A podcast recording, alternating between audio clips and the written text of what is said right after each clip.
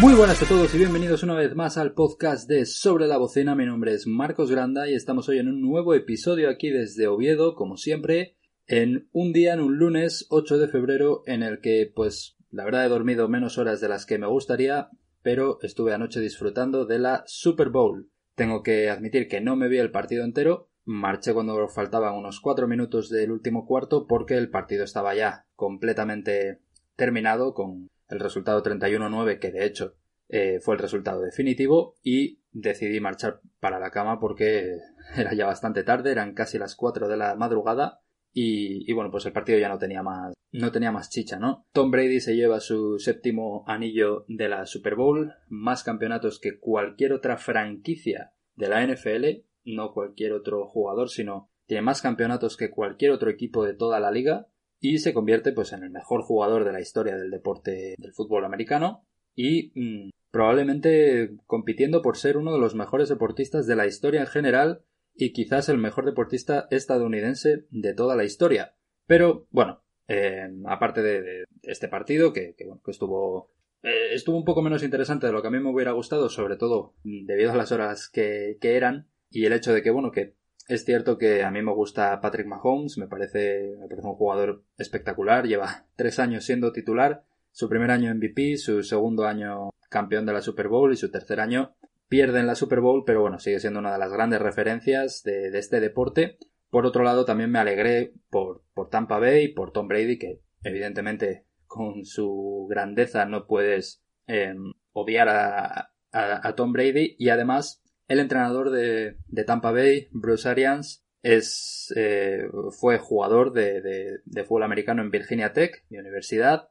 También fue entrenador durante un tiempo, aunque tuvo que dejarlo por, por, unos, por unos problemas. Y, y fue además y, eh, entrenador de los Arizona Cardinals, que bueno, fue un documental que me vi hace poco de, la NFL, de estos de Prime Video, y la verdad que me gustó bastante y, y creó en mí una sensación de un poco de, de cariño incluso, ¿no? Por, por Bruce Arians porque, bueno, eh, generó ese, esa cercanía y se le, se le veía un entrenador pues, pues bastante cercano. Además también sale su, su mujer, su familia. Bueno, es, un, es, es una manera muy buena de, de, cogerle cariño y pues, oye, me alegré bastante por él. Pero hoy no venimos a hablar aquí de la NFL. Es una de las razones, fue uno de los eventos grandes de, del año, la Super Bowl. Además con no un estadio lleno, pero bastante público, unas 22.000 personas. Pero bueno, pues este podcast de momento sigue siendo más de, de, NBA que de NFL porque, a pesar de que cada día entiendo más del deporte, gracias a ver las retransmisiones de los partidos y, y, mi propio conocimiento de pues, películas y de estos mismos documentales que comento, que también te hacen conocer un poco más el deporte, sigo sin ser un gran experto del tema y seguramente mucha otra gente sabría mucho más o podría analizar mucho mejor el partido de anoche. Entonces, ¿de qué vamos a hablar? Vamos a volver un poco a la NBA y a la actualidad de, del año 2020-2021, o de la temporada 2020-2021, mejor dicho. ¿Qué ha pasado la última semana que, que haya sido lo más destacable? Pues yo creo que ves el anuncio oficial de que sí que se va a celebrar un partido del All-Star, puede que hasta algún concurso, en vez de ser en Indiana, bueno, en Indianápolis, la ciudad, que era la idea inicial, ya que era donde estaba planificado desde hace ya dos o tres años, lo mueven a la ciudad de Atlanta porque en Atlanta están los estudios de la CNN y parte de la CNN es la cadena TNT que es o TNT la, la cadena que tiene la retransmisión oficial del All Star. Entonces es mucho más práctico celebrarlo allí seguramente sea sin público o con muy muy poco público y para mm, evitar muchos desplazamientos de, de personal humano de pues cámaras eh, reporteros etcétera se hace en Atlanta que Además, el pabellón, yo que estuve en la, en la ciudad del estado de Georgia, el pabellón está muy cerca de la sede de la CNN, entonces pues sigue siendo muy conveniente para ellos. Tengo que decir que la sede de, la CNN es una de las experiencias más enriquecedoras e increíbles que, que viví en, en, toda mi vida. La verdad que me gustó muchísimo y, y ojalá poder trabajar en una serie así en el futuro, ¿no? Porque disfruté mucho viendo los estudios de televisión. De hecho, en varios momentos podíamos ver cómo estaban trabajando algunos reporteros eh, y, fue, fue, bastante, fue bastante interesante y la verdad que los estudios tienen una pinta increíble. Entonces, como digo, pues se va a celebrar un All-Star, finalmente. Eh, hay jugadores que no están muy de acuerdo, sobre todo LeBron, ya que cuando se va a celebrar el All-Star era un, en la semana de descanso que se produce entre el parón del calendario que tenemos ahora y el que todavía no está planificado, pero que seguramente ya estén trabajando en él. Y para LeBron, que ya tiene sus 36 años y que viene de la temporada más exigente o de la postemporada más exigente en el aspecto físico tras la burbuja y el poco tiempo que al, ser una postemporada mucho más corta de lo normal que le obliga a tener menos descanso, pues quería tomarse esos días de vacaciones. Entonces, bueno, no está muy de acuerdo, evidentemente va a salir elegido entre los titulares y dice que al partido irá porque si escoge la gente tiene que ir, pero probablemente no sea de los jugadores que más protagonismo tenga y querrá intentar descansar todo lo posible e incluso hará acuerdos con la NBA y con los ganadores para ser de los jugadores que más descansa. Hay que recordar que alguno de los que va a estar implicado ni siquiera entró en la burbuja, entonces van a estar mucho más o vienen mucho más descansados de todo el verano. Entonces, em, ¿de qué quiero hablar yo? Ya no solo del All-Star en sí, sino de eh, los quintetos titulares y de quién, a quién voté yo. Para quien no lo sepa, el All-Star tiene dos maneras de votación de la que, en las que se escogen los jugadores que formarán parte de este evento. Primero está la votación de los aficionados, que vale un 50%, y posteriormente la votación de periodistas, entrenadores y eh, jugadores de la NBA, que vale otro 50%. De ahí salen cinco jugadores de cada conferencia para ser los titulares del All-Star. Posteriormente, los entrenadores de la NBA escogen a el resto de, integrantes que saldrán desde el banquillo, a los otros siete, o me parece que hay ocho, que hay uno que es como un wild card, una, una reserva, eh, por si acaso pues hay algún tipo de problema o lo que sea, pues creo que se escoge uno más, que son unos ocho, unos ocho jugadores por conferencia. Como todavía está abierto el plazo de votación para el All-Star y seguirá todavía, me parece, unas semanas, pues hice yo mi votación de manera oficial en la página web de la NBA, me descargué la imagen y la tengo aquí delante y voy a contar un poco pues quiénes son mis elecciones para ser titulares en el All-Star. No me puse a buscar ni las cifras de anotación de estos jugadores, ni sus medias, de ya no solo anotación, sino reboteadoras, de asistencias y, todo, porque bueno, ponerse a hablar ahora de números, pues la verdad no, no, es el, no es algo que vaya a entretener mucho y puede acabar siendo un poco caótico. Entonces, eh, otro tema importante a tratar en cuanto a las votaciones. Se dividen en dos posiciones. Eh, yo esto es algo que mm, en el futuro me gustaría que se hiciera un debate dentro de la NBA con este tema de las posiciones. Pero bueno, hay dos guards que se llaman, que por así decirlo es como si fueran dos bases, pero bueno, en realidad es o base o escolta. Y tres lo llaman front court, pues que serían aleros a la pivot y pivot. ¿Qué pasa? A mí no me gusta del todo este formato, porque, por ejemplo, yo si pudiera escoger los cinco mejores de cada conferencia, en el este, pues probablemente me saldrían cuatro del front court, o sea, de los aleros a la pivots y pivots, y solo un guard. Mientras que en el oeste sería al revés. En el oeste tendría tres bases barra escoltas y solo dos aleros o a la pivot y ahora voy a explicar un poco por qué. Pero como la votación se tiene que hacer así, pues he tenido que incluir dos, eh, he tenido que hacerlo normal, ¿no? Así que vamos a empezar un poco pues por el, por el este, siempre suelo empezar por esa conferencia, ya que es además la más cercana aquí a, a España, ya que se produce casi todo en la costa este. Y eh, dentro de los guards tengo escogido a Bradley Beal, que la, la, verdad es que su temporada individual está siendo increíble, colectivamente no, pero yo en el, en el All Star no voto en cuanto a resultados del equipo o éxito del equipo, sino que voto principalmente por la gran temporada que están haciendo. Además, es cierto que cada día intento, o cada año intento votar de, una manera más objetiva, aunque con un punto de subjetividad. Aquí hay que tener en cuenta que también, pues, un poco de subjetividad tiene que hacer. ¿Qué pasa? Que hace años, recuerdo yo creo alguna votación en la que voté a, a Ricky Rubio, a Kobe Bryant, a Pau Gasol, a Marc Gasol y a Serge Ibaka por afinidad pura y dura. Al final de Kobe siempre solía ser merecido, quizás los últimos años no del todo, pero evidentemente tenía que participar en el All-Star y sobre todo de titular. Pero bueno, cada vez intento ser lo más objetivo posible, aunque en algunas decisiones de temporadas muy parecidas o rendimientos muy parecidos sí que me he inclinado un poco por la subjetividad y esos jugadores que me gustan un poco más. Entonces, como digo, pues el primero de todos es Bradley Bill, creo que no tiene para mí eh, ningún tipo de duda. Y aquí en el este, como digo, pues yo me hubiera quedado solo con Bradley Bill de los exteriores y hubiera metido un interior o, un alero más. Como no pude, pues escogí a Trey Young. Seguramente mucha gente vote a Kyrie Irving o a James Harden, los dos jugadores de los Brooklyn Nets. Yo en este caso no voto por ninguno de los dos, pues porque bueno, James Harden llegó con ya avanzada la, temporada a la conferencia este, estaba en Houston que es de la oeste y, y cambió de conferencia a mitad de temporada.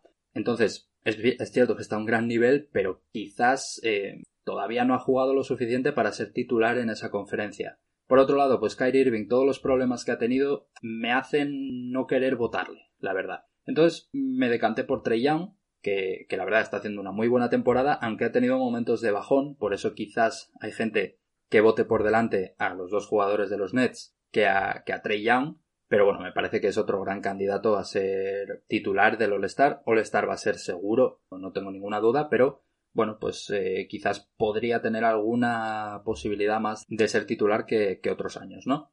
En cuanto al frontcourt, eh, aquí he tenido que meter a Kevin Durant, creo que no hay duda de que es el, el, que mejor está de todo Brooklyn, además mucho más regular, lleva toda la temporada, se ha perdido algún partido por problemas de, protocolos COVID, pero bueno, en general está siendo una grandísima temporada de Kevin Durant. También Joel Embiid, que está a un nivel yo creo que nadie se esperaba después de una mala temporada en el año pasado en Filadelfia, pues vuelve este año con Doc Rivers y está siendo Doc Rivers el entrenador que acaba de llegar a Filadelfia esta temporada y está siendo una de las grandes sensaciones. La verdad que, que Filadelfia está siendo uno de los mejores equipos de toda la NBA y el principal causante es este Joel Embiid. Y por último, pues tuve muchas dudas de si poner a Giannis Antetokounmpo o poner a Jason Tatum.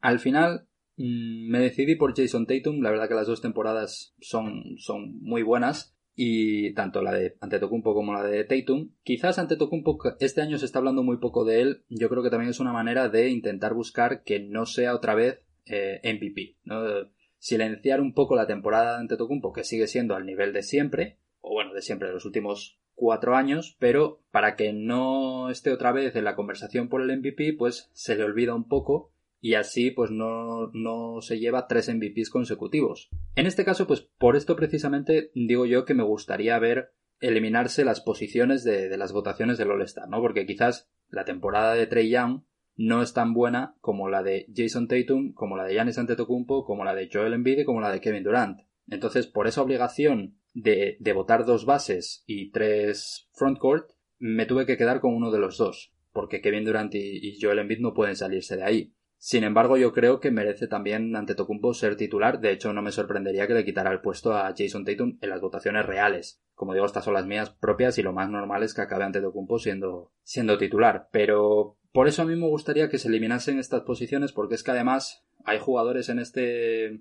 en, este, en esta conferencia y en la otra incluso más todavía, que sí que es cierto que juegan como bases, pero luego tienen el cuerpo de aleros grandes o al final ya cada día existen menos las posiciones, quitando quizás en los pivots, pero existen menos las posiciones en la NBA, porque vemos a jugadores muy grandes subiendo el balón como si fueran un base, pero que al final en defensa se encargan de defender al, al más grande del equipo contrario, en vez de, y entonces ya no defienden al base, sino que defienden al pivot o al ala pivot. Entonces, a día de hoy ya es un caos y al final el mejor jugador es el que va a subir el balón, es el que va a funcionar como base, pero no tiene nada que ver con que esa sea pues, quizás su posición real. Por eso yo preferiría eliminarlo. Entonces, bueno, pues para recapitular, Trey Young, Bradley Bill, Kevin Durant, Joel Embiid y Jason Tatum, para mí, mis votaciones como titulares en la conferencia este. Moviéndonos a la conferencia oeste, pues el primero de todos a comentar, Stephen Curry creo que no hay ninguna duda. De hecho,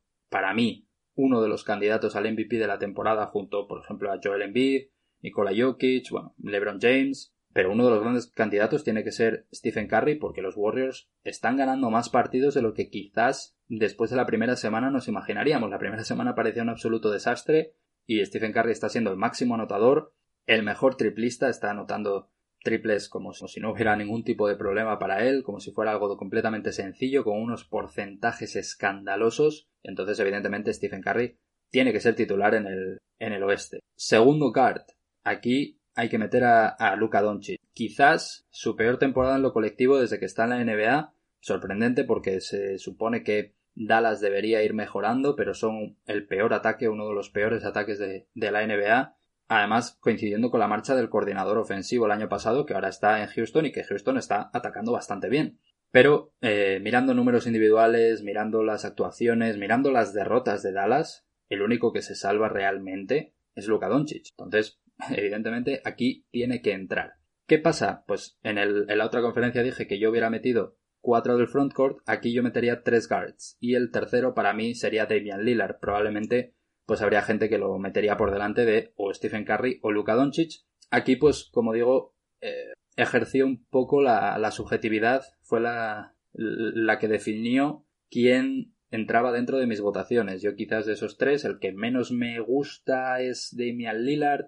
No sé si es porque Portland es un equipo que no me produce una gran admiración o, o, o no sé, estéticamente no me atrae demasiado. Entonces, pues la verdad que Damian Lillard, a pesar de que, de que es una grandísima estrella, siempre es como esa estrella que yo digo que, que, yo me la dejo atrás en el tintero. Simplemente, pues como digo, por un tema mmm, de subjetividad pura y dura. Pero mm, la verdad que su temporada también está siendo, como siempre, espectacular y merecería ser titular en el oeste.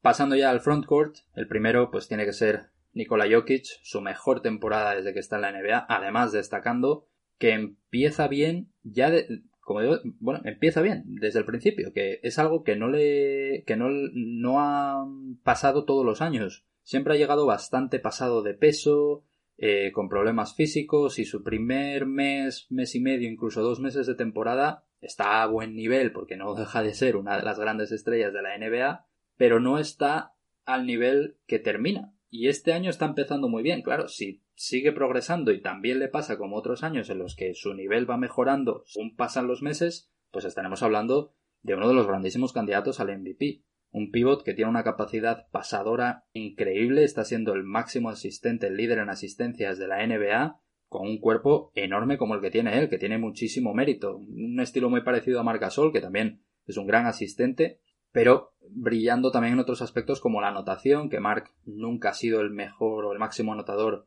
de, la NBA, pero, pero la verdad que la temporada de, de Nikola Jokic da para, para ser MVP y por supuesto para ser titular del All-Star no tiene ningún tipo de duda. Siguiente titular, pues LeBron James. Por mucho que no quiera jugarlo, la verdad es que evidentemente la conversación del All-Star tiene que estar, la conversación del MVP ya está también. Su temporada sigue siendo muy buena a pesar de que viene cansado, de que viene de, de esa postemporada tan dura, pero no hay ningún tipo de duda de que LeBron James es, sigue siendo uno de los mejores jugadores de la NBA.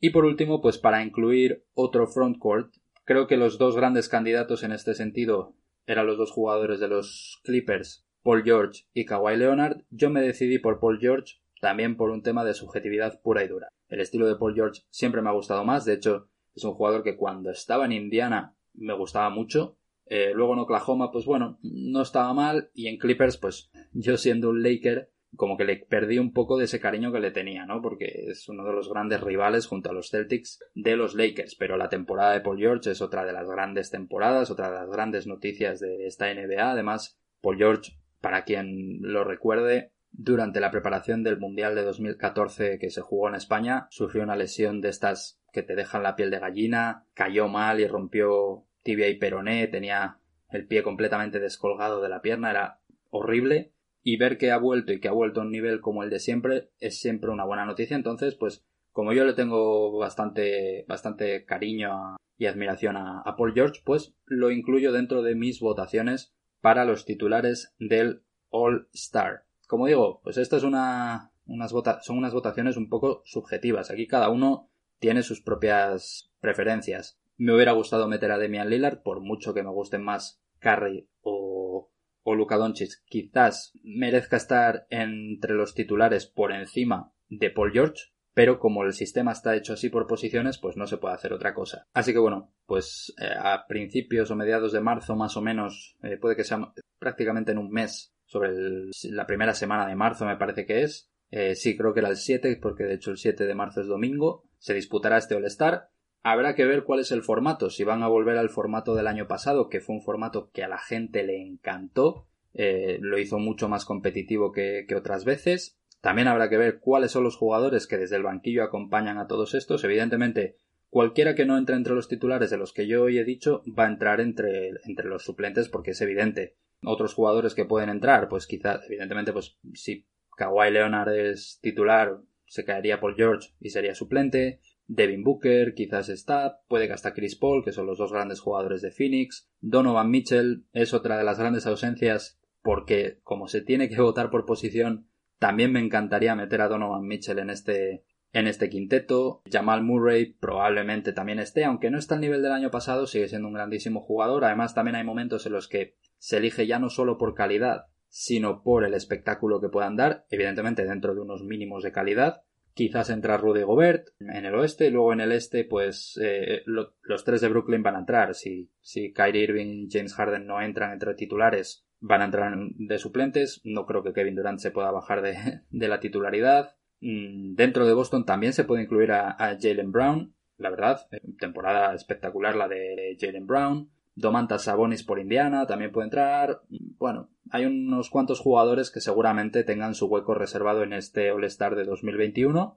Lo disfrutaremos el 7 de marzo. En principio parece que va a haber algún concurso también. En caso de haber concursos, pues habrá que ver cuáles son, si el de mates, si el de triples. Quizás son los dos más interesantes de salvar. El de habilidades puede que te lo puedas ahorrar para además meter a menos gente ahí entonces, bueno, pues la verdad que será un momento pues de relax un poco para, para muchos jugadores de la NBA, otro momento de disfrutar y de intentar para todos nosotros volver a esos tiempos en los que no existía una pandemia y, volver a esos eventos que es cierto que va a faltar el público y es una gran pérdida o habrá menos público, no, todavía no lo sé, pero por lo menos te dará la sensación de estar al, al disputarse un All-Star te dará la sensación de, que vuelves a, ese momento previo a la pandemia. De hecho, el All-Star fue uno de los últimos grandes eventos que hubo junto a la propia Super Bowl antes de que se cancelase la o se suspendiese la temporada de la NBA. Entonces, pues es un buen momento para intentar volver a soñar con esos tiempos libres de coronavirus y de problemas de este estilo. Así que esperemos que salga todo bien que este All-Star siga para adelante, aunque algunos jugadores no quieran participar, pues que haya otros cuantos que sí lo hagan y que, y que veamos un buen espectáculo. Veremos a ver cuál es el formato que decide la, la NBA para el partido, si simplemente ver qué equipo gana o intentar hacerlo igual de competitivo que el año pasado, que era dar un ganador por cada cuarto y que ese ganador aportara dinero a una causa benéfica, y en el último cuarto se contaba la puntuación del equipo que más puntos hubiera anotado entre los tres anteriores y se le sumaban 24. Entonces el primero en meter esos 24 puntos sobre el, eh, sobre el que más tenía, o sea, si por ejemplo iban 150 a 145, se sumaba 150 más 24, que son 174, y el primer equipo en llegar a 174 sería el ganador. Si lo es el que estaba en 145, no es que tenga que meter 24, sino que tiene que meter 174 igualmente. ¿De acuerdo? Entonces no sabemos todavía si repetirán ese formato o si buscarán uno completamente nuevo o si volverán al de simplemente jugar para que sea un, formato un poco más relajado, menos espectacular, pero dentro de lo que cabe, pues con, con los alicientes de los mates, de las grandes jugadas y de ver a los jugadores pasarlo bien y reírse, que al final es algo que hacen todas las temporadas. Así que hasta aquí este episodio del podcast de Sobre la Bocina. Espero que lo hayáis disfrutado. Espero que estéis de acuerdo con mis elecciones o, si no, pues oye, estaré encantado de escuchar cualquier otra opinión que haya sobre, sobre este tema, ¿no? Así que nos vemos en la siguiente semana. Recordad eh, suscribiros a iBooks, Spotify o Apple Podcasts y espero, como digo, que hayáis disfrutado. Así que nos vemos la semana que viene.